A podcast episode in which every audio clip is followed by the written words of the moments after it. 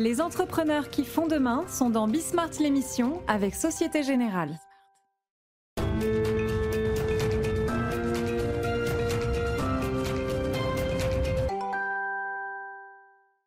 Salut à tous, euh, on est de retour, nouvelle semaine intense, Bismart, euh, l'émission. Alors, de quoi est-ce qu'on va, parler durant euh, cette heure que l'on va passer ensemble, je l'espère? Alors, on va parler technologie, euh, je vous en reparlerai très régulièrement. Euh, l'histoire de la 5G, je vais vous le dire très franchement, me passionne. Et euh, je vais peut-être en surprendre un certain nombre d'entre vous. Je trouve que caricaturer le débat, comme l'a fait par exemple le président de la République, est une lourde erreur. Voilà. pour moi, mais on va en parler, le, le sujet n'est pas technologique. je crois qu'il est sociologique, voire politique, autour de la 5G, mais on va reparler de ça. Même chose finalement avec ce dont on va parler avec notre premier invité, cette histoire de Made in France. Cette, euh, alors, parfois de la part des politiques, obsession de relocalisation. Pour le coup, euh, celui qui est en face de moi là, hein, euh, depuis à, l'instant, c'est un combat qu'il mène depuis des années et des années. Donc, c'est l'une des premières questions que je lui posais d'ailleurs. Est-ce que les politiques, quand ils sortent des plateaux télé, ils sont vraiment à fond pour la relocalisation. Et alors lui, pour le coup, son sujet, c'est permettre le maintien d'une industrie textile en France. Ça, c'est intéressant. Et puis après, un certain nombre d'entrepreneurs qui vont attaquer, je vais les mettre ensemble d'ailleurs, vous allez voir, qui vont attaquer des sujets qui sont des sujets occupés aujourd'hui par des géants, c'est-à-dire euh, la gestion de patrimoine ou l'épargne salariale par exemple, ou encore le crédit immobilier, s'attaquer aujourd'hui au crédit immobilier et penser qu'on peut révolutionner la distribution du crédit immobilier. D'abord, je pense que le sujet vous intéresse directement. Et puis euh, ensuite, je trouve que c'est quand même... Euh, les avoir bien accrochés, si vous me permettez l'expression. Donc voilà, c'est parti, c'est Bismarck l'émission. Donc, les avoir bien accrochés. Faire preuve de courage entrepreneurial. Voilà, on va dire les choses de manière euh, correcte. Gilles Attaf, bonjour Gilles. Bonjour. Alors pour le coup, tu fais preuve de courage entrepreneurial depuis, euh, depuis combien de temps est-ce que tu te bats? J'ai l'impression que je t'ai toujours connu en train de te battre pour euh, le Made in France, pour alors le prêt-à-porter, hein, euh, la confection, le textile. Comment t'appelles ça d'ailleurs Oui, une industrie textile Made in France aujourd'hui. Bien sûr, hein, bien sûr. la confection française, c'est le, le, terme exact. C'est que tous ces acteurs qu'on a un peu oubliés, mais qu'on a de nouveau un peu mis sur le devant de la scène pendant le confinement, on s'est aperçu que finalement, même la filière textile pouvait être euh, une filière stratégique parce que on nous a demandé de fabriquer des masques en urgence. Donc c'est intéressant de se dire que finalement euh, les, les, filières euh, stratégiques sont pas seulement celles qu'on croit au départ les plus faciles à, trouver. Les plus évidentes. absolument, absolument. Est-ce que mais, mais, enfin donc on va parler hein, de ta dernière aventure, mais tes multiples aventures industrielles pour essayer de maintenir. Alors c'est quoi? C'est à bout de bras une usine qui est à Limoges, c'est ça, Gilles? Oui, c'est une usine. C'est une usine qui est à Limoges depuis qui existe depuis 1962, qui a, qui a eu effectivement euh, ses heures de gloire euh, dans les, dans les grandes années du textile, parce qu'il faut savoir que Limoges a été un endroit euh, assez important pour la, confection française. On parle toujours du nord de la France, mais c'était un bassin au-delà de la porcelaine aussi important. Donc c'est une unité de production effectivement que j'ai que j'ai soutenu pendant des années, pendant une vingtaine d'années sur les savoir-faire. Exactement. Alors d'abord c'était la marque Smuggler, c'est ça hein, Oui, c'est ça. j'ai dirigé pendant une vingtaine d'années la marque Smuggler avec beaucoup d'enthousiasme d'ailleurs, parce que c'est une marque que, j'ai beaucoup aimée, euh, avec laquelle j'ai beaucoup travaillé sur la réindustrialisation de la France, puisque c'est un de mes sujets euh, favoris. Bon, comme tu le disais, moi je suis un peu tombé dedans quand j'étais petit. Hein. tu me demandais depuis quand je suis dans le Made in France, mais je suis. Mais non, mais alors, mais, c'est ça le, sujet, euh, Gilles. T'es dans le Made in France ou t'es dans la confection et le fait de faire des chouettes costumes et d'essayer de les vendre? Enfin, alors, eh, pourquoi est-ce que ce serait, ce serait deux business qui vont ensemble forcément? C'est un préalable déjà. Il faut qu'ils soient beaux pour les vendre. Hein. Donc le Made in France, c'est un plus. Enfin, beau et pas trop cher. Beau, pas trop cher et de qualité.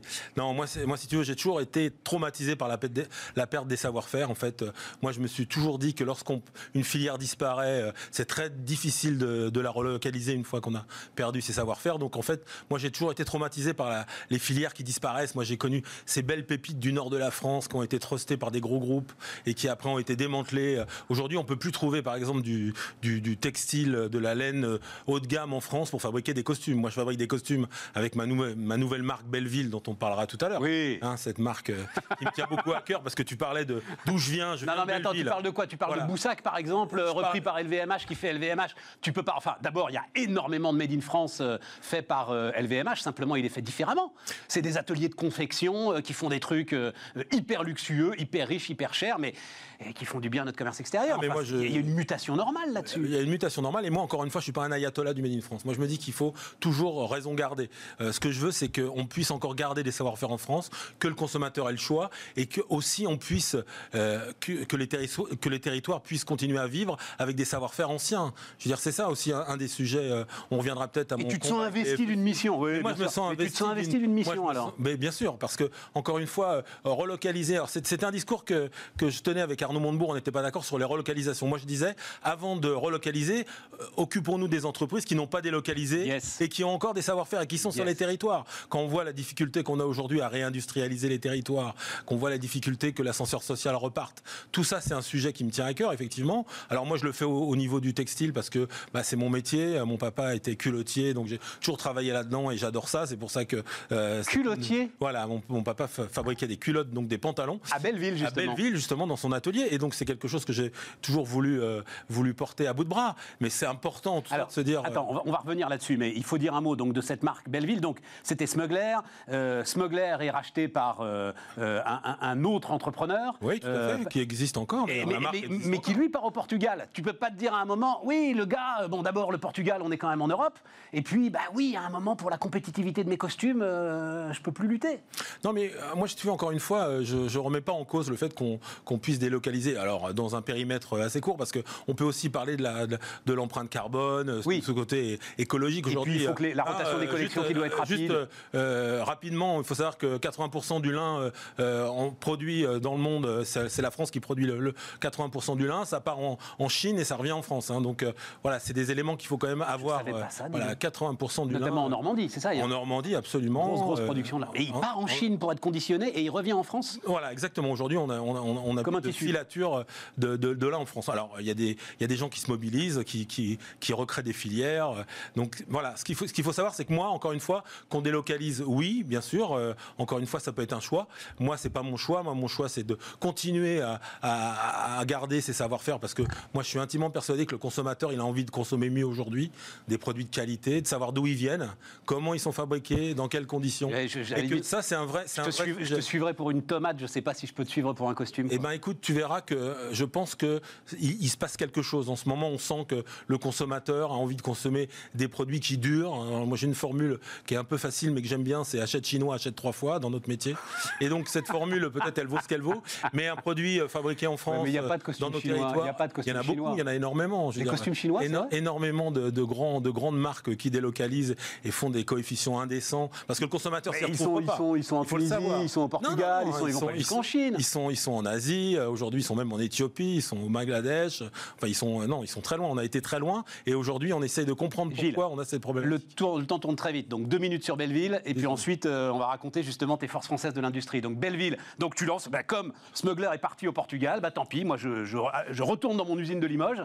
Voilà, je lance une nouvelle, euh, une nouvelle marque de Il y a une nouvelle usine à Limoges qui s'appelle France Manufacture, qui, a, qui, qui est repartie après l'arrêt de l'ancienne usine. Et donc moi, j'ai décidé de remonter une marque avec toutes les valeurs que je porte depuis, comme tu le dis, depuis de, de, de longues années, euh, sur la qualité, le savoir-faire, la réactivité, la souplesse, enfin un produit plein d'affect en fait. Belleville, c'est un produit plein d'affect. Quand vous allez venir acheter une veste, un costume, un pantalon chez Belleville, bah, il y a tout un environnement d'ailleurs à tel point que dans la boutique, c'est une boutique complètement hybride où je vais vendre aussi des meubles vintage. Des meubles, tous les meubles seront à vendre dans la boutique. Et comme on se refait pas, je serai, euh, je suis déjà au 9 rue française, rue française dans le deuxième arrondissement. Donc tu vois, euh, on se refait pas. Je non, mais c'est intéressant parce qu'il faut réinventer le retail aussi. C'est-à-dire que euh, il faut, il faut les faire les costumes et puis après il faut les vendre et, et, les vendre. Bon, donc cette histoire de force française de l'industrie. Donc je ne sais pas si tu peux montrer ta doublure d'ailleurs. Est-ce que tu peux montrer Est-ce qu'on peut, est peut le voir Tourne-toi un peu. Voilà. Donc ça, c'est les doublures bleu, blanc, rouge. C'est du blanc derrière. Voilà. Bah, d'ailleurs, tu as la chemise blanche, ça va, ça va très très bien. C'est un peu chaud quand même d'appeler. Donc. Donc les FFI, hein, mesdames, messieurs, Force française de l'intérieur, la première des résistances, etc. Et donc toi, c'est Force française de l'industrie. T'assumes le. Ah ouais, complètement. Moi, j'assume complètement. D'avoir repris comme ça l'acronyme. Ouais, ouais, ouais, chargé d'histoire. Oui, mais c'est chargé d'histoire. Mais quelle histoire? L'histoire, c'était à l'époque de rassembler toutes les, bonnes volontés, tous les activistes pour un projet fabuleux qui était la libération de la France. Et eh ben, les forces françaises de l'industrie, c'est qu'on rassemble tout le monde autour d'un beau projet qui est quand même la réindustrialisation des territoires. Parce qu'en fait, c'est ça le sujet sujets aujourd'hui. On a parlé des gilets jaunes, on a parlé. Et donc c'est un fonds d'investissement, hein, un peu comparable à celui que fait BPI d'ailleurs. Hein. Alors pas seulement. Alors on va revenir sur le, la BPI parce que c'est un sujet super intéressant. En fait, c'est c'est pas la, les FFI en tant que tel, c'est qu'on a un, on, a un véhicule d'investissement qui s'appelle le FTF, voilà le French Touch Fund, et qui est un petit véhicule d'investissement. On va pas dire que c'est un fonds, mais on commence à investir 100 millions. dans des marques. euh, non, non, Non, ah, moins non, ça. non, non, beaucoup moins que ça. Ah, beaucoup moins que ça. Pas encore, bientôt, j'espère. Ah non, c'est BPI qui Non, veut non, 100 c'est la. BPI, oui. Non, non, je n'ai pas encore. euh, Mais oui, mais t'as des startups qui enlèvent 300 aujourd'hui, Ouais, donc ouais, tu te dis 100 millions, pour 100 millions, t'as plus rien. Ouais, voilà. On n'est pas encore à ce niveau-là, mais on, on, va, on accélère des petites marques françaises avec de- des savoir-faire et, et des choses intéressantes. Qu'est-ce que tu voulais me dire sur BPI alors la BPI, moi je trouve ça super intéressant parce que un des, des objets de la- des, des FFI, c'est de porter des valeurs et de, de faire des propositions. Et justement, la, propo- la- le fonds qui vient de, de- qui vient de- d'être lancé, par BPI. par Donc, on le dit d'un mot, hein, euh, 1500 lignes hein, euh, sur lesquelles votre argent, c'est-à-dire l'argent des épargnants, peut être investi en direct dans euh, des PME et dans des ETI, sans garantie de capital et avec, alors je crois que c'est 5 ou 6 ans hein, avant de... C'est ça. euh, Enfin, il n'y a plus de liquidité, c'est pas de l'assurance vie, quoi, c'est du vrai investissement, mais sur 1500 lignes gérées par la BPI, franchement, les risques sont ultra limités. Et alors en quoi tu trouves ça génial? Ah bah, je trouve ça génial parce que ça fait partie des sujets qu'on a portés nous avec les FFI. Euh, le but des FFI, c'est aussi de donner des propositions, de porter des choses. Et le fait, le réfléchage de l'épargne des Français vers les PME, euh, c'est quelque chose que je- on portait nous lié au territoire parce qu'on pense qu'en plus c'est plus facile d'investir près de chez soi dans une PME parce que on la voit grandir et donc quelque part on a l'impression de participer à quelque chose d'intéressant. Donc je trouve ça génial. Et donc ça, une, euh, un des objectifs des, des FFI, c'est de voilà de d'être euh, pas un lanceur d'alerte, mais de, de, voilà de donner des pistes. Alors j'espère que le Small Business Act à la française que j'aimerais euh, porter Ouais, ouais, mais- va mais être quelque chose d'aussi le problème, Gilles, tu sais, c'est qu'on est- on est- permettre de on est drogué à l'assurance vie. C'est-à-dire, l'assurance vie est un, est un tel produit. En fait, ça ne devrait pas exister. Quoi. L'assurance vie, fonds en euros, garantie de capital, liquidité absolue, tu as quand même un petit pourcent dans un coin qui te permet de. Et ça va être compliqué. Je ne sais pas si tu te souviens, mais PSA Bank, il y a trois ans, avait fait une euh, promesse comparable aux épargnants, avec un rendement qui était très très intéressant. Bon, bah, tu vas grappiller quelques millions, mais t'arrives pas à tirer le. le- Il y a 1700 milliards sur l'assurance vie, bon Dieu, on aurait de quoi en faire des usines à Limoges. Exactement, et tout à fait. Des villes à Limoges, dans tous les territoires, et surtout de relancer l'ascenseur social. hein, aussi, ça, ça, ça fait aussi partie euh, de mes petites marottes à titre personnel. Ça fait longtemps que je dis que l'usine, c'est un formidable outil de relance de l'ascenseur social. On peut commencer en bas de l'échelle. Pour toi, euh, on on n'est pas obligé d'être une start-up pour faire carrière dans la vie. hein. Gilles, est-ce que tu parlais de Montebourg, qui avait beaucoup de défauts, mais qui au moins sur ce sujet-là portait un discours cohérent. Est-ce que depuis 15 ans, ça doit faire 15 ans que tu te bats pour, euh, pour, pour, pour cette... Tu as vu les responsables politiques évoluer nous, on a entendu leur discours évoluer. Maintenant, ils te parlent d'usines et ils te parlent de euh, relocalisation, ou en tout cas de maintien des emplois industriels. Est-ce que dans les faits, il y a quelque chose qui change? Ouais, je pense qu'il y a vraiment une vraie. euh, il y a- il y a- on- sent qu'il y a une prise de conscience. Hein, je veux dire, moi, j'ai, comme tu le dis, bien connu euh, les politiques qui venaient me voir au moment des élections présidentielles euh, pour me dire oui, le Made in France c'est important. Puis après, on n'entendait plus parler du tout. Ça, Aujourd'hui, on sent. Il y a vraiment une vraie prise de conscience.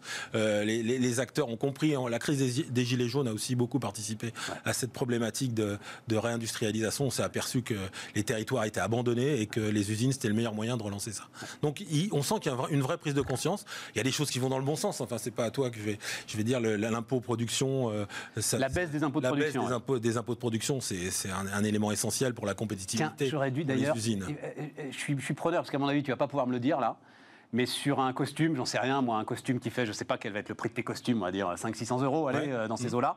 La baisse des impôts de production, ça te fait gagner combien? Tu vois, je, les, les- les 10 milliards, mais c'est un chiffre que j'aimerais bien avoir. Ouais, bah, je te- Et donc, je si tu peux le. je te hein, le tu donnerai, bien sûr, ça, avec grand on- plaisir. Pas de Parce souci. que ça, ça peut être intéressant. Oui, bien sûr, mais c'est voilà, c'est des sujets qui, qui me semblent essentiels aujourd'hui en tout cas. Bon, bah écoute, euh, longue vie à Belleville alors. Bah, merci beaucoup. Mais, mais, mais c'est pareil, si tu n'arrives pas à le faire en France, euh, Mais- tu, mais- tu- tu n'imagines pas le faire ailleurs qu'en France. Non, non, j'imagine pas parce que bon, voilà, c'est quelque chose que je porte en moi. J'ai toujours euh, aimé la fabrication française. J'ai toujours aimé les savoir-faire. Moi, ce que j'aime, c'est aller dans les usines. J'aime discuter avec les gens. Je trouve que c'est un endroit incroyable. Une usine, c'est un melting pot où les gens se retrouvent, où on, où on échange. Enfin, c'est pas un gros mot une usine, hein, parce qu'il y a quelques temps, on avait un peu l'impression que quand on parlait d'usine, c'était un gros mot. Alors, il faut aussi qu'il y ait de l'éducation. Il faut que les jeunes aussi reviennent dans les usines. Alors, une autre, euh, un autre sujet, c'est l'alternance. Bon, on n'aura pas le temps d'en parler, mais voilà, l'alternance, c'est un sujet euh, pour moi essentiel pour la réindustrialisation.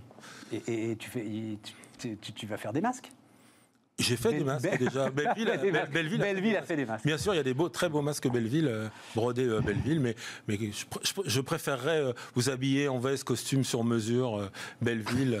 Plutôt qu'avec des masques. Voilà, je vous attends 9 rue française dans le deuxième. Vive les vendeurs Gilles Attaf était notre premier invité sur Bismarck, les amis.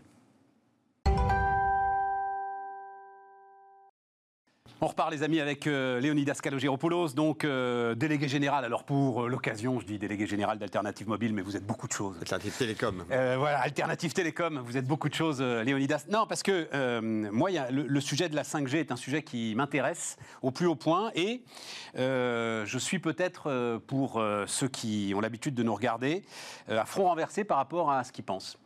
Je crois, Léonidas, et je voudrais ton sentiment là-dessus, que le président de la République a hum, fait une erreur quand il a ridiculisé, parce qu'il n'y a pas d'autre mot, l'ensemble de ceux qui euh, s'inquiètent pour une raison ou pour une autre euh, de la 5G.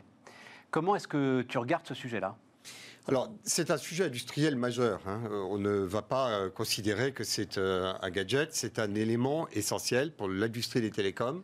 Et moi, je représente une association qui est celle des opérateurs alternatifs. On a demandé durant des années que, dans le cas des appels d'offres qui viennent de passer, euh, dans les cas des enchères, il y ait des engagements pris pour accueillir des, des opérateurs alternatifs, ce qu'on appelle on va en parler. On va en parler. Mais là, pour tous ces acteurs-là, c'est un enjeu industriel de développement dans l'énergie, dans les transports euh, aériens, dans euh, euh, énormément de sujets, dans le médical fondamental. Et donc, j'entends que des questions ont été posées. Non, non, mais alors rebondissons sur le truc. C'est le truc qui. Et donc, partout, j'ai vu le chirurgien pourra vous opérer à distance. Non, mais mon pote, mais la simple consultation à distance, déjà, on l'a fait à peine. Il a fallu euh, le, choc Covid pour qu'on fasse des consultations à, distance. Peut-être que dans 10 ou 15 ans, un chirurgien nous opérera à distance grâce à la 5G, et encore, j'en sais rien.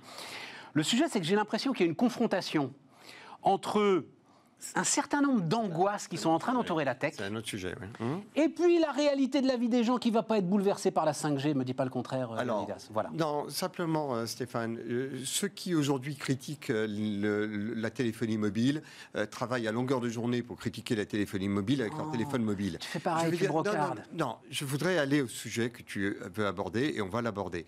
Je veux simplement dire que j'entends qu'à un moment donné, on ait dit il y a des débats euh, que l'on peut avoir, mais il y a quand même un enjeu industriel et on ne va pas revenir à, la lampe à huile. Il y a un enjeu industriel sur la 5G, il ne faut pas qu'on le laisse passer. Est-ce que ça veut dire pour autant qu'il faut enterrer tous les débats, enterrer les inquiétudes et faire comme si elles n'existaient pas? Je ne le pense pas. Je pense que ces sujets doivent être pris avec sérieux et s'ils ne sont pas pris avec sérieux, ils seront pris avec outrance.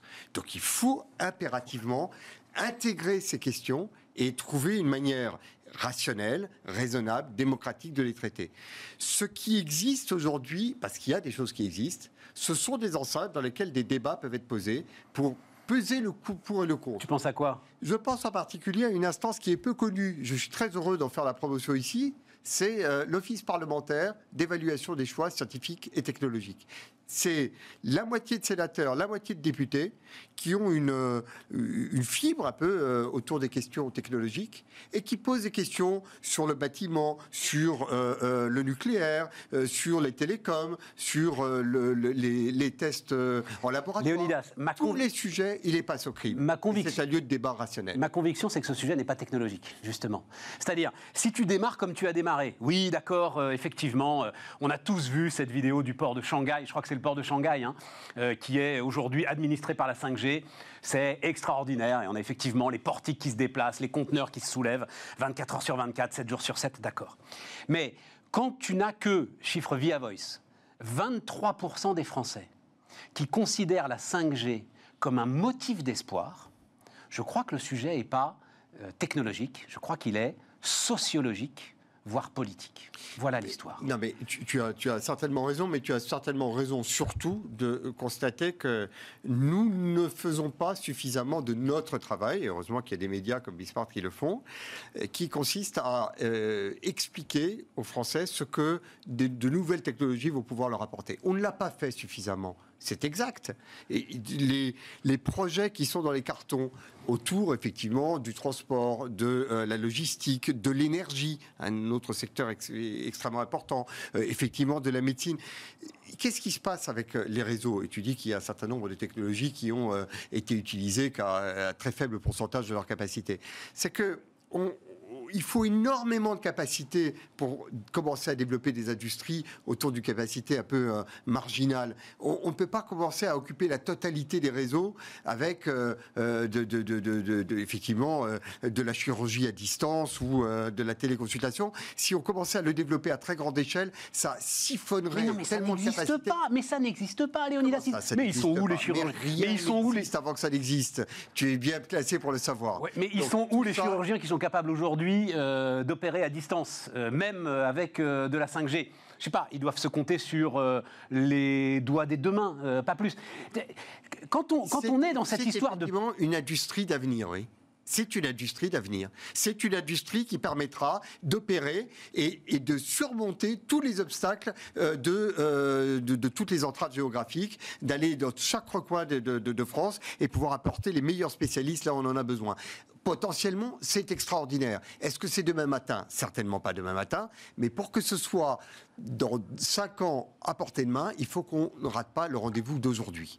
Et ça, c'est essentiel. Et c'est à nous de montrer le chemin pour que les gens se disent ah il y a un chemin qui est en train d'être euh, déployé, il y a une perspective qui nous concerne tous. Si on ne le fait pas, c'est vrai, il y a la place, toute la place, pour toutes les angoisses existentielles autour de des technologies. Voilà, j'ai écrit, euh, un avertissement pour la tech. C'est comme ça que je le ressens. C'est-à-dire, ça va trop vite. Moi, je suis pas dedans, je suis complètement exclu de vos mouvements ça va m'emprisonner, ça va prendre mes données personnelles, ça va influencer mon vote, je ne sais pas ce que vous faites, vous, l'autre monde, et surtout, vous vous en foutez plein les poches. Et moi, je vais devoir encore payer plus cher pour un truc qui fondamentalement ne me sert à rien. Voilà tout ce qu'on entend, plus l'agrandissement, alors pardon, c'est pas le mot, euh, je ne le trouve pas, de la fracture digitale entre ceux qui y ont droit et ceux qui n'y ont pas droit, ceux qui sont dans le mouvement, ceux qui ne sont pas dans le mouvement. C'est tout ça que je ressens moi dans cette histoire. Alors, je pense que toutes ces angoisses-là sont effectivement présentes dans cette histoire et il y a vraisemblablement une part d'implication que les opérateurs, que les acteurs industriels ont comme responsabilité d'engager qui est d'aller expliquer, d'aller au-devant de ces angoisses, d'aller essayer de les surmonter, d'aller constater d'ailleurs qu'un certain nombre des angoisses qui s'expriment aujourd'hui s'exprimaient sur la 3G, sur la 4G et s'expriment aujourd'hui sur la Avec cette ampleur, Léonidas? Avec, avec la même ampleur. Le, le démantèlement des antennes et tout ça, on l'a vu. On 23% des gens seulement qui considèrent que c'est un signe d'espoir. Tu crois que tu avais ça pour la 4G ou pour la 3G Oui, tu avais des activistes. Oui. Mais j'ai l'impression qu'on est au-delà des activistes. Je pense que la, question des activistes, elle tient notamment au fait que euh, la technologie à laquelle les, Français ont accès aujourd'hui leur semble, pour leurs besoins, j'allais dire domestiques et professionnels, euh, être globalement les besoins sont comblés. Et donc c'est à nous d'aller expliquer quels sont les chantiers à venir qui, eux, ne sont pas euh, accessibles avec la technologie disponible aujourd'hui et la raison pour laquelle on a besoin de davantage de, de capacités. Mais très sincèrement, les opérateurs aujourd'hui, ils ne s'en mettent pas plein les poches. Les opérateurs sont en train de dépenser énormément d'argent et on a vu un certain nombre d'entre eux qui ont dit c'est prématuré, n'allons pas mettre tout cet argent tout de suite. Euh, donc, ce Monsieur Bouygues, il voulait attendre. Il voulait attendre. il voulait attendre. C'est que, bah oui, il a une crise Covid sur les bras à gérer lui. Hein. Ben, euh, non, parce que parce que lui, il est dans le BTP aussi. c'est ça le sujet. voilà. Euh, voilà. et donc non, il n'y a pas aujourd'hui la, la, la, martingale qui consisterait à dire on ouvre un nouveau tuyau et l'argent va couler à flot. C'est pas vrai. Il va falloir investir, il va falloir aller au-devant euh, de, de, cheminements extrêmement complexes, parce que tout ce qu'on appelle les verticaux, c'est quoi les verticaux? Ce sont des services qui concernent l'enseignement, euh, qui concernent euh, la communication, concernent l'énergie, concernent le transport, concernent la logistique. Tous ces verticaux, il va falloir les bâtir avec toute une chaîne de valeur, et il va falloir agréger tous ces acteurs. Tout à fait. Donc le chantier qui est devant nous est absolument colossal. J'allais presque dire, si des gens ne croyaient pas en la France, ils n'investiraient pas ceux qui, euh, euh, ceux qui caleraient, ceux qui Non, mais comment ça Ils n'ont pas le choix. Euh, enfin, France Télécom, s'ils n'investissent pas en France, ils n'existent plus, Léonidas. non, mais c'est pas vrai. Non, je ne pense pas que l'on puisse dire que l'on n'a pas le choix face à une technologie. Ce qui est important, c'est de savoir qu'il va y avoir un certain nombre de services qui vont se lancer sur, sur des marchés qui sont absolument globalisés. Et là, on n'a pas le choix. C'est que si on veut rester dans la course mondiale, pour le coup, pas en France, si on veut rester dans la course mondiale pour être à niveau euh, face à un certain nombre d'acteurs qui, sinon, viendront avec les technologies toutes packagées et viendront les imposer sur notre territoire. Tu vois, Léonidas, on est au cœur du truc. Oui. Au cœur du truc avec cette phrase-là. Cette phrase-là, on est au cœur du truc de ce que je ressens profondément comme fracture. Il y a des gens qui n'en peuvent plus qu'on leur dise depuis 20 ans, 30 ans, 40 ans, si on veut rester dans la course mondiale, vous n'avez pas le choix. Il faut faire comme on vous dit. Non, c'est pas vous.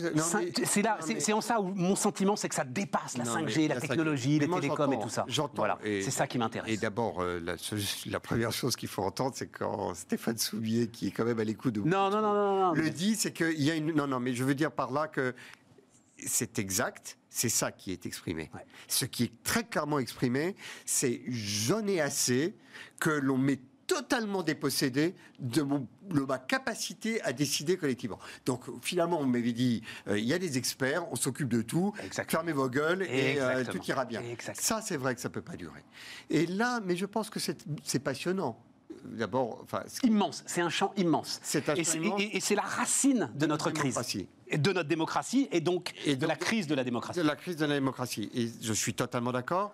Mais on a tous un tout petit peu à, s'interroger sur la part de la responsabilité que, que chaque rouage peut avoir. Il y a notre part, en tant qu'acteur économique, de ne pas avoir suffisamment expliqué et d'avoir laissé des, des, pans entiers à des experts. Mais il y a aussi, euh, j'évoquais tout à l'heure cet office parlementaire des choix scientifiques et technologiques, il doit s'ouvrir aux médias. Et puis il y a aussi des médias qui ont à laisser la part au débat un peu plus que trois minutes ou le temps d'un tweet.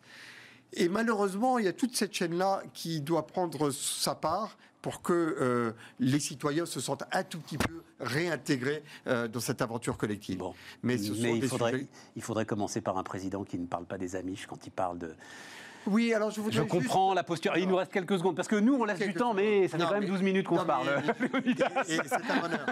Sur la question des amis, je pense qu'il y a juste une chose que je peux comprendre, qui est de dire à un moment donné, euh, non, stop, il y a des, il faut pas laisser croire que parce qu'il va y avoir un débat, on va arrêter à un moment donné la marche de l'histoire. Donc il y a des débats, il y a des choses sur lesquelles on peut euh, infléchir le cours des choses, mais cette phrase, je crois qu'elle consistait à dire à des, forces politiques, non, on ne va pas revenir en arrière, on ne va pas aller à la décroissance, on ne va pas euh, euh, faire l'apologie de la lampe à pétrole et de la diligence parce que la modernité pose des problèmes. Qu'on pose des problèmes, qu'on les regarde et qu'on on- on- on- on les traite de manière éclairée, certes, mais pas le retour en arrière. De ce point de vue-là, je trouvais que c'était une manière de siffler la fin de la, de la récréation. Mais euh, le tout le chantier reste ouvert pour Tout le chantier reste ouvert, on en reparle ensemble. Léonidas Kalogiropoulos, donc, euh, délégué général d'Alternative Télécom, Télécom, et voilà. vice-président d'éthique, euh, Et vice-président d'éthique et entrepreneur et plein de choses. Euh, on continue Bismarck l'émission, les amis.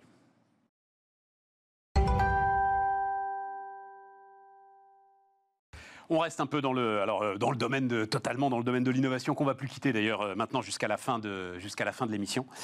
Euh, Raphaël Gatchpignol donc vient nous voir, c'est la troisième fois, Raphaël, que on va, grâce à toi, soulever le capot de la machine Amazon. Voilà, c'est le, c'est le sujet de Raphaël.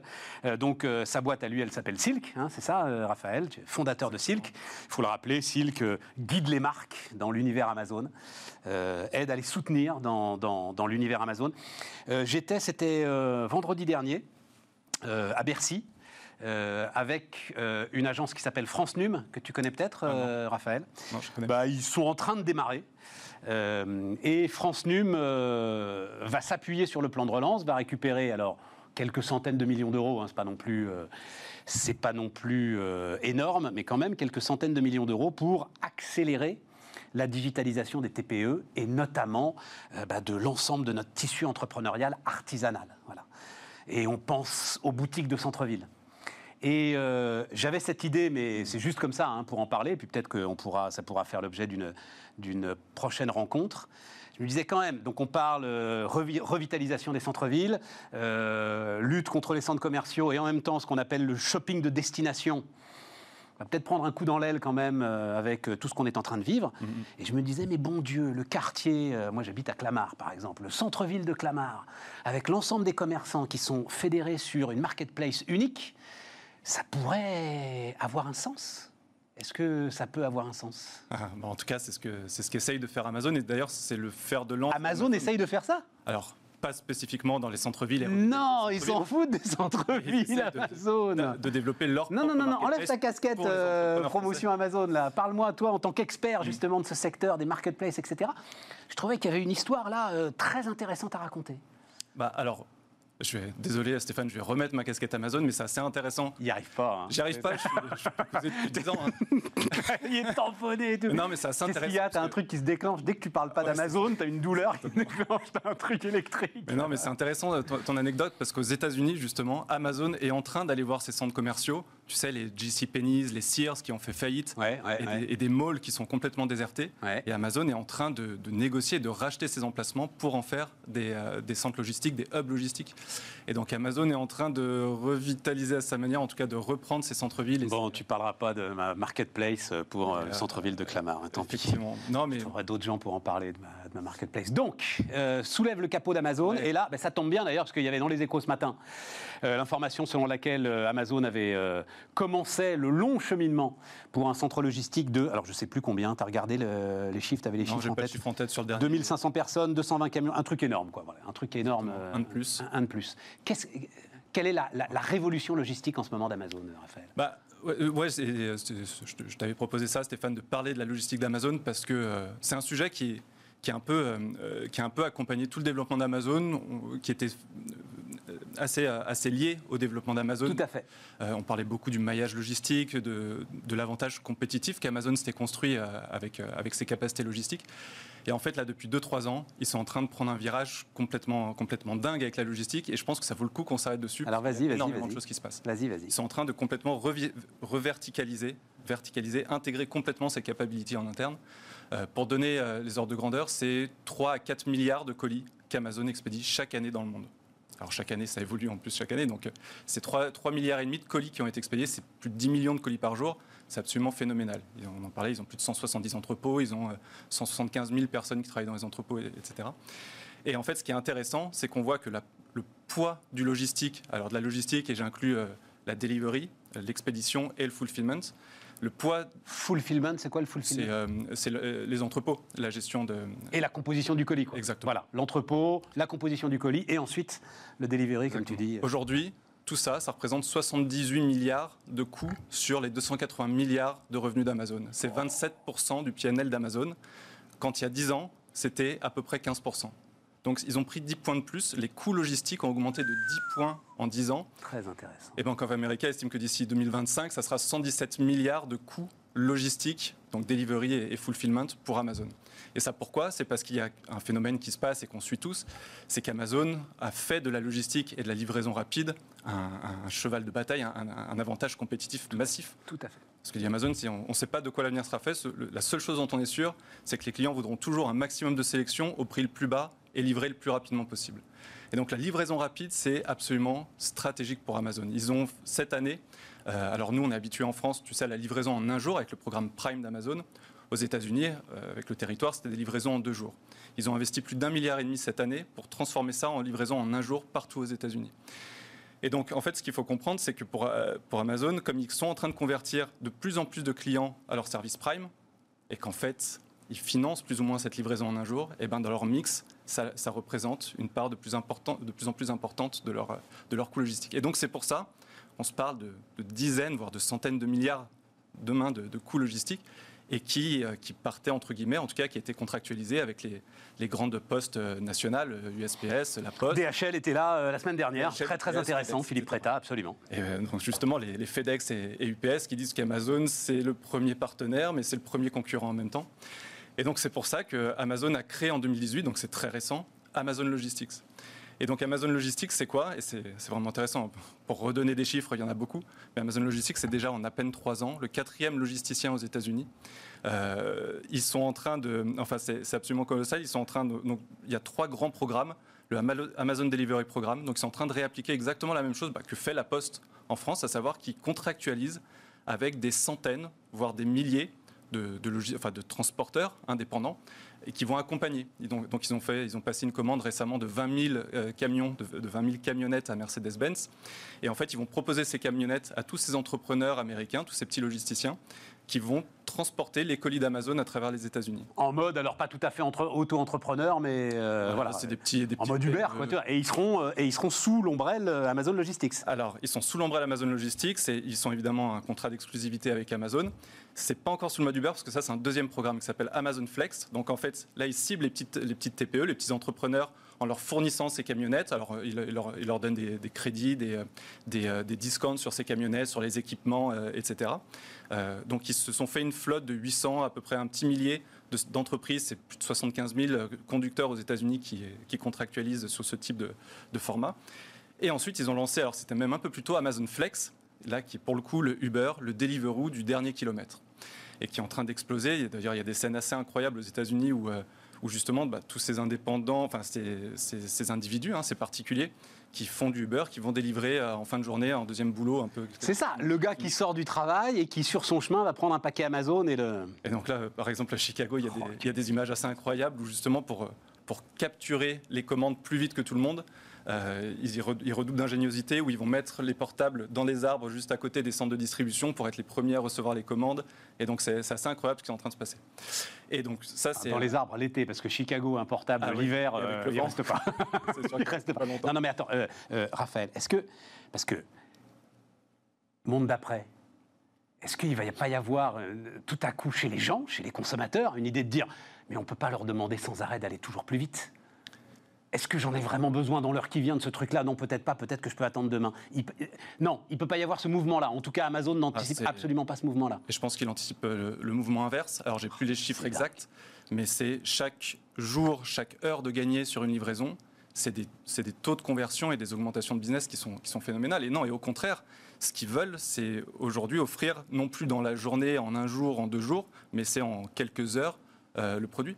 Et donc pour ça, et c'est euh, et c'est les mouvements et les investissements qui est en train de prendre Amazon. Donc je parlais justement de ces centres commerciaux un peu enfin, complètement délaissés, abandonnés par, par, la crise du retail, qui sont en train de, de, reprendre justement pour créer des, des, hubs logistiques, qui sont en train de créer là aux États-Unis plus d'un millier d'hubs logistiques justement pour être plus près du consommateur, pour justement faciliter la livraison du dernier. Et j'avais vu que non seulement ils sont près du consommateur, mais en fait leur puissance d'analyse de data leur permet de savoir ce qu'on va commander globalement en fonction de l'endroit où on habite. Ah bah, le prédictif, c'est essentiel pour Amazon. Alors, Bezos, à titre personnel, d'ailleurs, c'est pas Amazon qui investit, c'est Bezos qui investit justement dans des startups qui sont dans l'intelligence artificielle, dans le prédictif. Euh, il a investi 15 millions dans Beacon, qui est euh, justement une, solution data autour du fret, euh, qui consolide la data du fret maritime, aérien, routier, pour connaître les meilleures routes d'approvisionnement. Dans ces entrepôts, en fait, ce qu'Amazon a construit, qui est, assez aujourd'hui, qui, qui est considérable en Europe, ils ont ce qu'on appelle le, European Fulfillment Network. Ils ont donc une quarantaine, cinquantaine d'entrepôts à travers l'Europe et qui sont connectés les uns avec les autres. Et donc justement, alors ils sont en train, ils viennent d'annoncer ils, ont fait la même chose en Amérique du Nord entre le Canada, les États-Unis et le Mexique. Et donc c'est des entrepôts qui sont connectés les uns avec les autres et qui sont capables d'anticiper la demande des produits, donc de déplacer automatiquement les produits. Donc vous êtes une marque ou un vendeur tiers sur la marketplace d'Amazon, vous livrez ou vous déportez vos stocks dans un entrepôt d'Amazon en France et Amazon par, sa connaissance du consommateur, de la demande et de sa data, va automatiquement reventiler les, produits dans les différents entrepôts euh, en Europe pour assurer la livraison la plus rapide possible euh, aux consommateurs. Personne ne va pouvoir suivre. Hein. les chiffres d'investissement que tu donnes sont tels que personne ne va pouvoir. Et c'est pour ça, alors certains appellent ça du dumping, ou en tout cas, on appelé ça du dumping jusqu'à maintenant. D'autres pourraient dire que c'est des investissements et des risques euh, qui sont. des, ouais, des bah, du dumping, du dumping. les, enfin, ils payent le prix, enfin les camionnettes, ils les achètent, euh, leurs salariés, ils les payent, même s'il euh, y a de la contestation sur la façon dont ils les payent, mais enfin ils les payent, donc euh, c'est pas... alors, je ne veux pas trop rentrer là-dedans, parce que c'est une question de, point de vue, et il y en a qui parleraient d'investissement, de, dumping, parce qu'effectivement, quand Amazon offre à ses consommateurs qui payent, alors certes, un abonnement annuel de 49 euros, 100 euros aux États-Unis, pour bénéficier de la livraison gratuite, est-ce que la livraison est réellement payée sur l'ensemble des commandes? Que Sachant qu'en plus, j'ai tout un tas d'autres services avec ces fameux 49 euros. Tiens, je ne savais pas que c'était 49 euros. On Mais ça, c'est le truc. C'est-à-dire que tu, l'as depuis tellement longtemps qu'en fait, tu ne suis plus l'augmentation du prix. Euh, donc bon. c'est un vrai sujet euh, et, sans parler de ce qu'ils sont en train de faire. Donc justement, pour, avec ces, en ayant verticalisé complètement leur, euh, le- leur chaîne logistique, euh, ils vont vers de plus en plus d'automatisation. Ils viennent de passer 100 000 commandes donc, sur une start-up qui s'appelle Rivian pour, euh, pour des 100 000 véhicules électriques. Ils ont les petits robots qui sont des glacières. Mais on n'a pas encore parlé des drones. Et les drones qui. Et les, drones qui arrivent. Après, la question, euh, Raphaël, mais la question que je me posais, mais on est au bout là, euh, en voyant ce- ce- cette méga plateforme logistique autour de Nantes. Ils vont avoir le même problème que les compagnies aériennes, c'est-à-dire, euh, enfin, c'était avant les compagnies aériennes. Est-ce qu'il y a encore de l'acceptabilité en Europe? Pour euh, ces immenses plateformes C'est- L'histoire de Nantes est très intéressante à suivre. pouvoirs publics et des. euh, Des pouvoirs publics, euh, des activistes. Enfin, les consommateurs, oui. Non, non, mais les consommateurs, on leur demande pas leur avis. hein. Non, non. C'est les pouvoirs publics, les activistes. euh, Mais en tout cas, c'est vraiment intéressant parce qu'au-delà de ça, je veux juste terminer là-dessus. C'est qu'en fait, Amazon, avec Amazon, donc avec Amazon Logistique, il, est en train de répliquer exactement ce qu'il a fait avec son site e-commerce qu'il a ouvert à des vendeurs tiers, avec ses entrepôts qu'il a ouvert justement à ses vendeurs tiers avec expédié par Amazon, avec Amazon Go où il, licencie, il, euh, il- crée une licence de sa technologie et qui va vendre à des, à des magasins tiers. Et Amazon Logistique, c'est pareil, ça va devenir un leader mondial de la logistique qui va pas expédier seulement des colis Amazon, mais qui va devenir un business en tant que tel et qui va représenter euh, 150, 200 milliards euh, euh, d'ici 4-5 ans et en faire un leader mondial. Donc c'est assez incroyable. Il verticalise et il monétise. 200, 200 milliards de chiffre d'affaires, c'est ça? Enfin, 200 milliards de, de volume d'affaires, on va appeler ça comme ça. Mm. Démantèlement, euh, diront euh, un certain nombre de ceux qui suivent euh, hein, l'actualité des grandes entreprises aux États-Unis. Merci, Raphaël. Merci De quoi Stéphane. on parle la prochaine fois? Tu as déjà une idée en tête? Il y, a, il y a plein de sujets, Bon, on peut parler. On verra ça. parle. Et on verra ça la prochaine fois. Dernière partie de notre émission, les amis, c'est parti. Dernière partie, donc avec deux entrepreneurs pour le coup. Voilà, deux pour le prix d'un. Julien Niquet, qui est le fondateur d'Epsor. Bonjour Julien. Bonjour Stéphane. Épargne salariale. Pas seulement d'ailleurs, hein, euh, épargne retraite aussi. hein, euh, Également. Épargne retraite et épargne salariale. Et puis euh, Pierre Chapon, bonjour Pierre, Bonjour Stéphane. cofondateur de Préto. Et là, on est sur le crédit immobilier. Vous allez me dire quel rapport entre l'épargne salariale et le crédit immobilier? Le rapport, c'est que ce sont quand même des, euh, des champs d'intervention, on va dire ça comme ça, qui sont entre les mains de géants. Et moi, ce qui m'intéresse, c'est de voir que de jeunes entrepreneurs se disent oui, moi, je peux monter sur euh, ces dinosaures-là. Finalement, euh, c'est ça le sujet. Mais d'abord, on va présenter un peu le- vos différentes offres. Donc, Julien, Epsor, euh, je dis simplifier l'épargne salariale. À la limite, euh, l'épargne retraite euh, m'intéresse peut-être même euh, encore plus. C'est quoi la proposition de valeur? Qu'est-ce qui vous fait penser que par exemple, euh, aux grandes banques qui gèrent aujourd'hui l'épargne salariale de très grandes entreprises, vous avez une valeur ajoutée à apporter? Oui, en fait, on, est, on a vu deux constats euh, sur euh, l'utilisation de l'épargne salariale. Pour la majorité des épargnants, c'est un peu du chinois. C'est-à-dire qu'on reçoit une prime, on doit faire un choix de placement et en fait, euh, on voit tous très bien comment euh, le salarié doit faire un choix, mais c'est pas très bien comment s'y prendre. Il voit des fonds, des supports de placement, mais il Je sais pas, moi j'ai, enfin, je vais dire mon expérience, t'as des niveaux. Bon, c'est vrai que je connais peut-être, mais tu as des niveaux de risque, ça paraît assez clair, quoi, quand même. euh. Alors, Tu pas mal prends beaucoup de risques, un peu de risque, pas de risque du tout. pour pas mal de gens, ils demandent conseil à la machine à café, mais sont pas forcément sont pas forcément très avertis et très à l'aise pour choix sur leur support de placement. D'accord. Et ensuite, si on regarde le support de placement, il, est- il peut être souvent assez opaque. C'est-à-dire que si ma- mon entreprise a choisi euh, euh, un prestataire bancaire pour euh, sa solution d'épargne salariale, je vais avoir finalement les quelques fonds du prestataire bancaire. Euh, J'ai absolument pas de choix sur, euh, Ah pour oui. aller chercher tel ou tel gérant. Et si je veux chercher à comprendre euh, dans quoi mon épargne est investie et combien je paye, c'est pas toujours évident. Et ce que tu dis, c'est que c'est bon pour personne. C'est pas bon pour celui qui n'y connaît rien parce que euh, il n'est pas très éclairé, et c'est pas bon pour celui qui veut être très actif avec son épargne salariale parce qu'il est un peu emprisonné. Tout à fait. Et donc, quand on part de ce constat-là, on a, on a choisi euh, deux, de faire deux choses. Un, sur les supports de placement, d'être ce qu'on appelle en architecture ouverte, c'est-à-dire qu'on va sélectionner les meilleurs fonds du marché chez tous les gérants de la place pour aller les proposer au sein des dispositifs des entreprises qu'on équipe. Et ton seul critère, c'est la performance. C'est la performance, c'est la transparence, c'est aussi euh, le fait de proposer plus d'épargne responsable et plus de support d'épargne responsable. On pourra en revenir puisque c'est un sujet assez compliqué en réalité. Euh, et donc, sur ce volet-là, c'est vraiment de. On fait une émission quotidienne là-dessus sur Bismart. Bah, Donc, euh, c'est de dire si on a pris la mesure de la complexité de, de l'affaire. Je Voilà. viendrai avec Hein plaisir pour en Smart. Impact, hein, les amis. Allez, vous regardez ça. Et, euh, et donc, on, on fait en sorte de sélectionner les meilleurs fonds du marché sur ces différents critères. Et ensuite, on propose aux salariés une plateforme plus intuitive et l'accès à du conseil. C'est-à-dire qu'on va les orienter sur leur choix de placement, on va leur euh, poser quelques questions pour être capable de les orienter sur leur choix de placement et leur donner accès à un conseiller financier qui est capable d'interagir avec eux sur leur choix personnel. Et finalement, là où euh, aujourd'hui on a la- cette fameuse machine à café, c'est un exemple qu'on prend souvent en entreprise qui parle beaucoup aux gens, même si euh, dans le contexte actuel, elle est un peu moins, En plus, il y a même un plus peu moins euh. Euh, mais c'est un, un- un- quelque chose qui parle pas mal aux gens et donc on vient, on vient remplacer ça. Et, et- et on a une première clé sur, euh, parce que c'est ça le- le- le- le- la question là euh, du quart d'heure qui nous reste, c'est euh, comment est-ce que j'arrive à monter sur un tel dinosaure? La première clé, à mon avis, c'est toi, tu ne fais que ça. Exactement. Les autres, ils ont d'autres agendas. Les banques, elles ont des produits à placer. Ou même chose sur l'épargne retraite, les assureurs, ils ont des produits à placer. C'est ça le truc. En fait, les assurances comme, enfin les assureurs comme les banquiers, c'est une offre très, pré- très périphérique, on va dire, dans leur euh, proposition de valeur. C'est-à-dire qu'une banque, elle est d'abord là pour euh, amener euh, du crédit d'investissement, elle est là pour gérer la banque de flux, et en fait, souvent, l'épargne salariale et l'épargne retraite, c'est vraiment des offres très, très, très secondaires dans la proposition de valeur que peut apporter une, entre- une, une- une banque ou un assureur. Et donc, nous, on vient vraiment euh, sur cette verticale apporter euh, la meilleure proposition de valeur, le meilleur service aux salariés. Et c'est ce qui permet, c'est ce qui séduit des entreprises qui du coup basculent d'une solution traditionnelle qui souvent roule, fonctionne, mais donne pas entière satisfaction pour basculer vers EPSA. En plus, on est à l'heure de euh, réinventer l'engagement des salariés, euh, talent management, euh, aller chercher les meilleurs, etc. C'est une proposition euh, supplémentaire que peut faire une entreprise en offrant tes services. Enfin, elle le vend comme ça? Oui, c'est ça. En fait, beaucoup d'entreprises cherchent à digitaliser leur process, c'est-à-dire à digitaliser leur marque employeur, leur image, etc. Donc tout, les, tout ce qui va permettre de digitaliser la fonction RH d'une part, et puis qui va aussi permettre juste de- de- d'augmenter l'engagement collaborateur, Ouais, c'est ça. euh, fait font partie, en tout cas, des leviers qu'elles vont utiliser. Mais alors, justement, les, les grandes entreprises, euh, est-ce qu'elles ne sont pas méfiantes par principe? Parce qu'eux-mêmes, elles sont challengées par euh, d'autres euh, petits fauves qui leur mordillent euh, les mollets.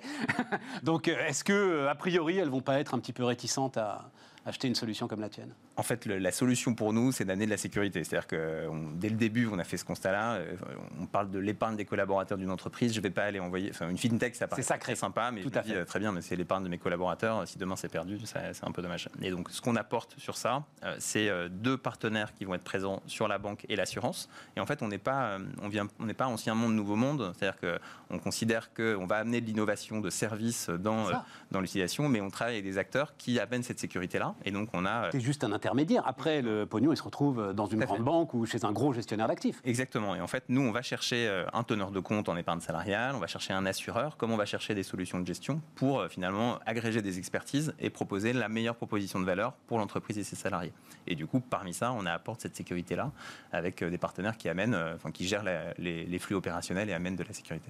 Pierre, on va parler euh, crédit immobilier ensemble, mais est-ce que euh, déjà tu vois des, des, éléments qui euh, rapprochent euh, l'aventure d'Epsor de euh, ton aventure à toi?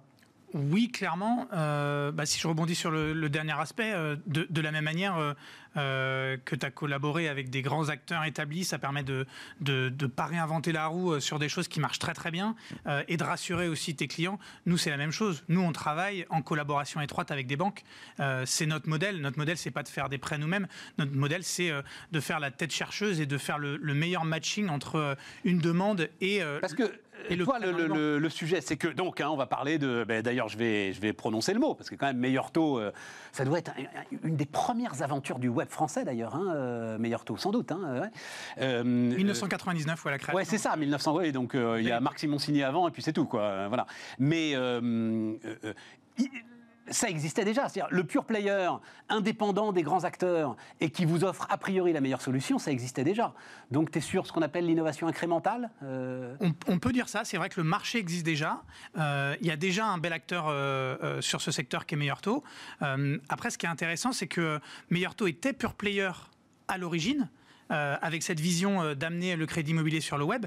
Mais quelques années après, donc en fait pas si longtemps après, euh, ils, se sont- bourgeoisé. ils se sont mis à ouvrir des agences physiques.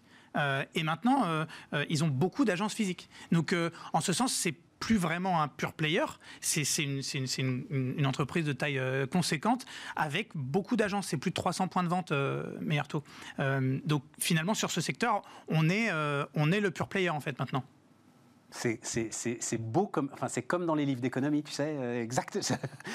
comme dans les livres d'économie, c'est-à-dire le- le- l'entrepreneur qui vient disrupter, et puis ensuite, disait Schumpeter, va s'embourgeoiser, va, essayer de créer une nouvelle rente, et arrive alors de nouveaux entrepreneurs qui vont euh, le dynamiter. Des chiffres sont impressionnants quand même. C'est-à-dire, donc, qu'est-ce qui fait que c'est plus efficace aujourd'hui, euh, euh, Préto? C'est-à-dire, qu'est-ce qui fait que, parce que c'est ça hein, euh, ton sujet, c'est me permettre à moi, euh, candidat à un achat immobilier, d'avoir, mais très très vite, je crois que c'est en quelques secondes, Ouais. que- Quelques, enfin, il faut quelques minutes pour remplir les informations et ensuite no- notre système tourne et va, va chercher dans toutes les combinaisons de prêts possibles euh, la meilleure combinaison, les quelques meilleures combinaisons pour envoyer une réponse sur euh, c'est faisable, c'est pas faisable et à, et à quel prix. et euh, à quel prix, et à quel taux. voilà. Et c'est- et c'est c'est instantané. ouais.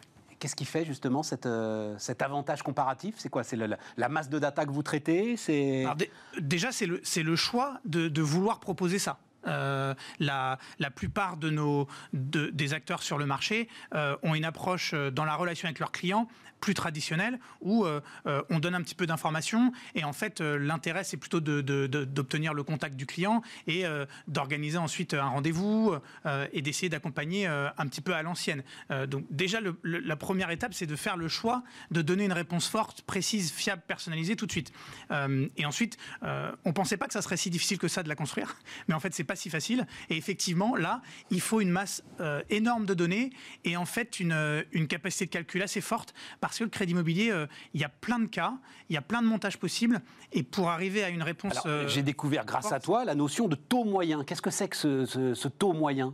Alors, le taux moyen, en fait, nous on parle plutôt de taux médian parce que euh, on, on- on veut faire comprendre un, un peu aux, aux utilisateurs que euh, la- le nombre de situations est très très varié. C'est ça. Euh, et donc le, le taux médian, c'est le taux qui correspond à la frontière entre les 50% les plus bas et les 50% les plus hauts. Et l'indice de finançabilité Ouais, ça, ça c'est un indice propriétaire qu'on a sorti. Ah oui, ça, Alors- je confirme qu'il doit être propriétaire. Finançabilité, dis donc. Oh. Apprenez les mots nouveaux sur Bismart. En fait, Vas-y. en fait c'est- pas un mot nouveau. dans- Enfin, dans le milieu bancaire, c'est assez classique, mais c'est vrai que c'est pas très, c'est peut-être Pas pas, très utilisé, élégant ouais. et pas très utilisé. Euh, alors cet indice, euh, il est particulièrement important cette année parce que euh, le marché est un petit peu chahuté sur le crédit immobilier Euh, et du coup, on a, on, on- on- on a vu l'intérêt de donner une information puissante sur l'écart entre la demande de crédit, c'est-à-dire l'idée que se font les gens de leur projet et, et l'offre de crédit, c'est-à-dire est-ce que le projet va, va être accepté par des banques ou pas? Et, euh, et vu que nous, on a ce, ce simulateur qui, qui donne l'information en temps réel euh, sur une masse importante de demandes, on a à peu près 60 000 demandes par mois, euh, et ben en fait, on a, on a cette information directement et donc on a décidé de la travailler et puis de la publier. Mais c'est quoi? C'est, je sais pas, c'est un, un ranking de 1 à 10 euh, Non, non, nous, on le présente sur 100. Euh, Sur 100. Et donc, c'est. Et donc, si j'ai 99 ou 98, je suis absolument sûr de trouver un financement. euh, Alors non, c'est différent. Euh, nous, on, on donne une réponse oui ou non à chaque demande. Et l'indice, c'est plutôt la part des demandes qui reçoivent un oui. C'est-à-dire sur 100 demandes qui sont faites sur notre simulateur, actuellement, il y a à peu près 70 demandes qui sont au, au titre des, des critères de, faisabilité des banques euh, qui sont recevables et, euh, et 30 qui ne sont pas recevables. Voilà. Oui, mais si moi, on me refuse mon truc, euh, ça me fait une belle jambe de savoir que 70% sont reçus. Alors c'est pour ça que c'est c'est pas c'est pas c'est pas trop à destination de C'est- chaque utilisateur. D'accord. Pour chaque C'est utilisateur. un élément d'information, pour fait. le, pour le marché, pour les observateurs. oui. Et encore un mot, puisqu'on est euh, dans l'actualité. Il y a eu des recommandations du Haut Conseil de stabilité financière Oui. euh, sur euh, injonction aux banques de ne pas dépasser ce fameux seuil de 33% des revenus pour euh, les remboursements d'un crédit immobilier. Euh, beaucoup dans le domaine de la construction s'inquiètent euh, de, des conséquences que ça peut avoir sur l'investissement locatif. hein. je la fais bref, mais investissement locatif, vous avez des gens qui peuvent largement dépasser les 33% et qui gardent un reste à vivre qui est un reste à vivre considérable. Simplement, voilà, ils, ils veulent investir. Oui, ça va avoir des conséquences sur l'offre locative? Alors sur l'offre Enfin, En locative, tout cas sur l'achat, Sur- parce oui. que derrière c'est l'offre locative, mais en tout Clairement. cas sur l'achat immobilier. clairement, et on le suit d'ailleurs grâce à cet indice-là, c'est les projets locatifs qui ont euh, subi le tour de vis le plus important euh, euh, en 2020. Euh, on évalue à peu près euh, 25%. euh, des, des projets locatifs euh, qui, sont, qui deviennent non faisables en 2020 alors qu'ils étaient faisables en 2019. C'est beaucoup. Donc c'est beaucoup, ouais. sur l'investissement locatif, c'est beaucoup. Je le dis d'un mot, hein, c'est le- sujet de tous les sujets quand même. hein, euh, construire et euh, quand les prix s'envolent, euh, il faut une offre locative qui soit une offre, une offre locative cohérente. Donc si effectivement les promoteurs arrivent plus à arrivent plus à, à- à remplir leur carnet de commandes pour lancer les constructions, euh, Ouais, et c'est des choses. j'allais dire on va avoir un sujet, on l'a déjà, mais ça va pas. 25%, mais c'est beaucoup quand même. Ouais. bon Dieu. 25%, ouais. Ça veut dire un quart des projets de construction aujourd'hui dans le neuf, parce qu'ils sont tous euh, en partie faits pour le locatif, Alors je sais pas la proportion, il y a peuvent même- perdre leur rentabilité. Quoi. Bah, Enfin, en tout cas, même- faire prendre aux promoteurs davantage de risques que ce qu'il aurait fait euh, avant Ah. ces recommandations. Enfin, en tout cas, c'est euh, c'est- ces 25% qui, pour le porteur de projet, euh, sont plus, plus possibles à financer. Que change le, le choc actuel? Que change le choc actuel euh, pour toi, Julien? Le choc actuel, il change euh, plusieurs choses. Euh, on a euh, des RH qui peuvent être, enfin nous, nos interlocuteurs essentiellement, c'est dans l'entreprise, c'est les fonctions RH, Absolument. les fonctions finance. Donc on a des RH qui ont euh, euh, plusieurs souhaits. Un, c'est qui ont vu des performances financières sur le, enfin, depuis le début de l'année qui ont pu être très très très chahutées en fonction de leurs prestataires. Donc du coup, un- nous on a un terrain de jeu où la concurrence c'est souvent assez mal comportée, Ouais, enfin, en tout cas où les, les résultats sont souvent assez médiocres. Donc ça vient vraiment inviter les, les directions des ressources humaines à remettre un peu en question le prestataire existant. Donc ça, c'est la bonne nouvelle. Euh, parfois, on a de l'autre côté eh ben, des secteurs où euh, c'est plus du tout la priorité. C'est-à-dire que quand on s'adresse, on avait des très beaux prospects dans le secteur du tourisme, euh, de l'événementiel. S'ils m'écoutent, ils, Ah oui. se reconnaîtront et, et on les adore et on, leur soutient, on les soutient à fond. Mais en ce moment, honnêtement, euh, c'est Oui. pas leur priorité que de changer de prestataire d'épargne salariale. Non. Ça, on le comprend. Et donc, au milieu de tout ça, on a euh, bah, voilà, des entreprises pour qui euh, c'est un sujet prioritaire parce qu'elles ont la capacité à le faire. Il y en a qui se disent, bah, certes, je, ne verserai pas de participation d'intéressement l'année prochaine, mais c'est justement l'occasion en fait de, de venir euh, redorer un peu ce qui existe euh, maintenant et de mieux valoriser le stock d'épargne qui a déjà été fait.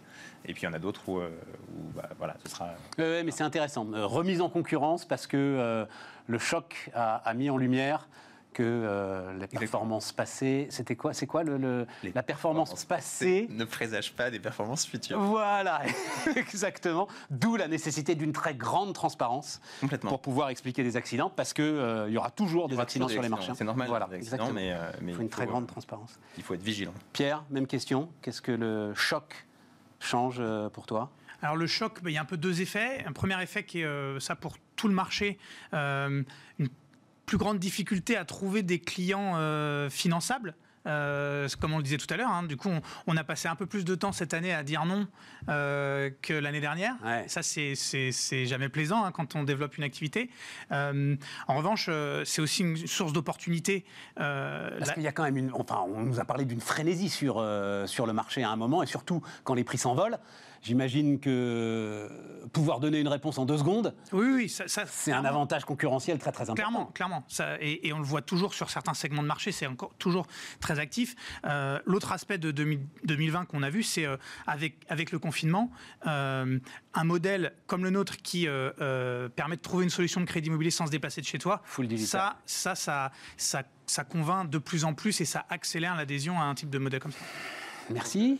Un mot, un mot, alors, mais vraiment un mot. euh, Par rapport enfin, un truc que je trouve assez important, c'est euh, c'est que finalement pour des acteurs comme nous, on va être euh, assez attaqué par le confinement, enfin voilà, par le confinement, la baisse d'activité qu'il y a pu y avoir là à court terme, et en même temps, on voit bien que la transformation du marché et de l'économie va plutôt dans le sens justement d'acteurs plus digitaux, plus novateurs et qui viennent un peu bousculer l'expérience, euh, euh, que ce soit d'un épargnant euh, ou que ce soit de quelqu'un qui veut faire son crédit immobilier.